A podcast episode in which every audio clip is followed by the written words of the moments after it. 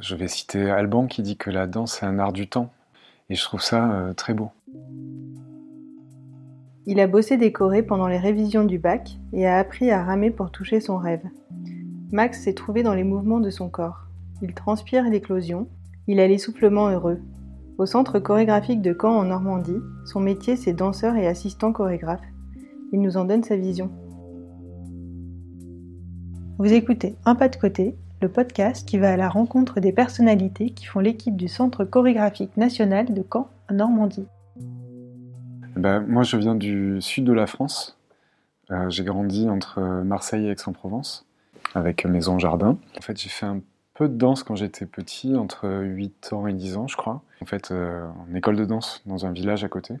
Et puis en fait, euh, l'année de ma terminale, enfin l'année de ma première plutôt, je suis retourné comme toutes les années voir un spectacle de danse. Et là, je me suis dit, j'ai envie de faire ça. J'ai envie de, de m'y remettre. Et du coup, l'année du bac, euh, en, terminale, j'ai décidé de reprendre des cours de danse. Et il faut dire que c'était euh, osé parce que j'étais bah, j'étais adolescent et du coup bah, dans un corps qui était euh, encore en train de, se former, tout ça. Et puis je reprenais à zéro quoi. Donc je me suis retrouvé dans des situations un peu à la Billy Elliot où j'étais le seul garçon et, j'étais avec des petites filles. C'était un peu particulier, mais en même temps, l'envie était trop forte. Donc à la fin de l'année scolaire, je me suis... En fait, j'ai décidé que je voulais faire ça, que je voulais euh, en faire mon métier, même si je ne savais pas ce que ça voulait dire faire, euh, faire danseur euh, professionnel.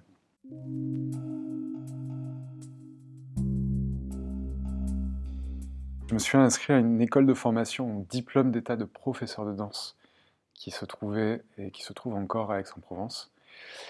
Et donc, je me suis retrouvé dans cette école, encore totalement débutant. J'étais à nouveau, pendant 4 ans, le seul garçon, pendant un moment. Qui, dans la grande majorité, étaient des personnes qui pratiquaient la danse depuis des années.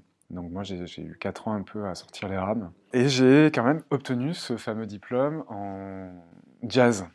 Voilà, donc je suis officiellement euh, professeur, j'ai un diplôme de professeur de danse jazz il était évident que mon projet n'était pas de devenir professeur, mais quoi faire du coup après?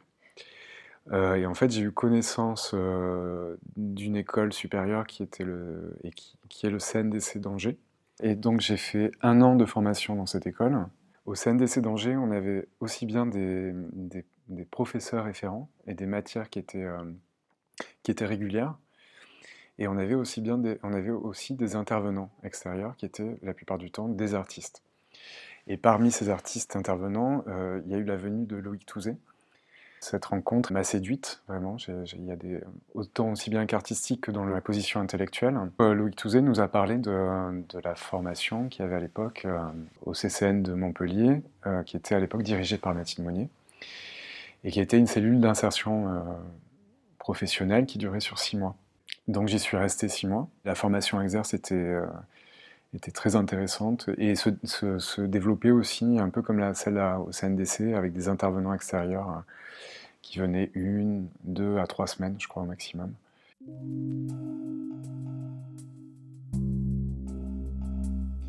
Vous, qui était un très bon ami au CNDC, travaillez déjà avec Alban Richard.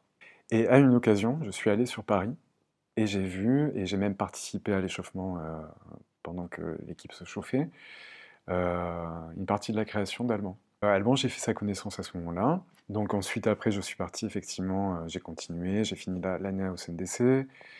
Ensuite, j'ai fait Exerce. Ensuite, j'ai un peu travaillé à Bruxelles. Et il se trouvait que par moment, je repassais par Paris.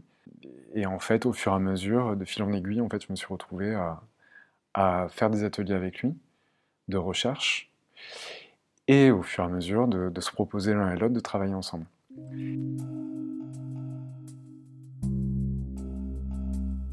J'ai commencé à être assistant sur des créations habitants. C'est à destination de, personnes qui se portent volontaires, c'est-à-dire qui s'inscrivent sur, un projet et qui, sont, qui, peuvent être, qui peuvent avoir pratiqué de la danse ou pas. C'était des, créations où il y avait beaucoup de participants et participantes, une cinquantaine à chaque fois. Le, principe, c'était de faire une création à la sortie de tout ce travail-là, de traverser un processus de création jusqu'à son aboutissement, jusqu'à sa représentation.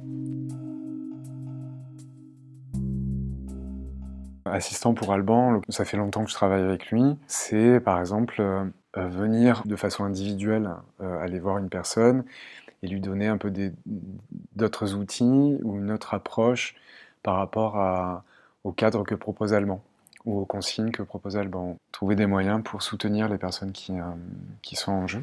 Ça peut être aussi tout simplement prendre des notes.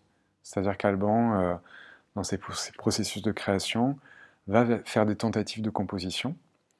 Et on ne sait jamais si ça va être des, des, tentatives qui vont être heureuses ou malheureuses, qui vont être gardées, laissées de côté, développées, transformées.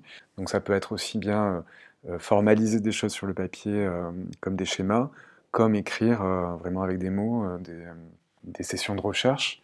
ça va être aussi des conversations par rapport à ses objectifs et ses intentions artistiques. Ça va être aussi l'écoute aussi. Je suis déjà au travail sur un solo qui s'appelle Inaccessible Vallée. C'est un peu la question de qu'est-ce qui fait qu'à un moment donné, dans son parcours de vie, et particulièrement quand on arrive au début de l'adolescence, enfin, savoir ce que c'est notre identité. Enfin, en tout cas, l'idée actuelle, c'est de prendre euh, cette entrée-là par le biais de ma relation avec mon grand-père paternel. C'est une entrée un peu autobiographique, mais pour, euh, pour ouvrir le sujet à des questions un peu plus bah, qui nous concernent tous et toutes. Voilà. Bah, ce projet-là m'amène à faire des lectures sur bah, la notion d'identité, sur la, question du, du genre dans l'identité, des orientations sexuelles, la question de la musique aussi. Ce qui est intéressant dans la danse, c'est que ça peut avoir euh, euh, différentes dimensions, en fait, euh, des dimensions symboliques, des dimensions voire sacrées, des dimensions païennes, une dimension sensible, poétique évidemment. la danse, quand on dit la danse, en fait, il y a différentes façons, plein de danses différentes, et même dans ce qu'on appelle la danse contemporaine, il y a aussi bien des choses qui sont presque de l'ordre du divertissement que des choses qui sont euh, beaucoup plus euh, complexes à apprécier. Et donc moi j'incite les gens à être spectateurs, spectatrices, lecteurs, lectrices, euh, enfin d'être de, se proposer des expériences en fait. Je vais citer Alban qui dit que la danse c'est un art du temps. Et je trouve ça très beau, parce que du coup c'est aussi comment on vit le temps. Vous écoutez Un pas de côté, le podcast qui va à la rencontre des personnalités qui font l'équipe du Centre chorégraphique national de Caen en Normandie.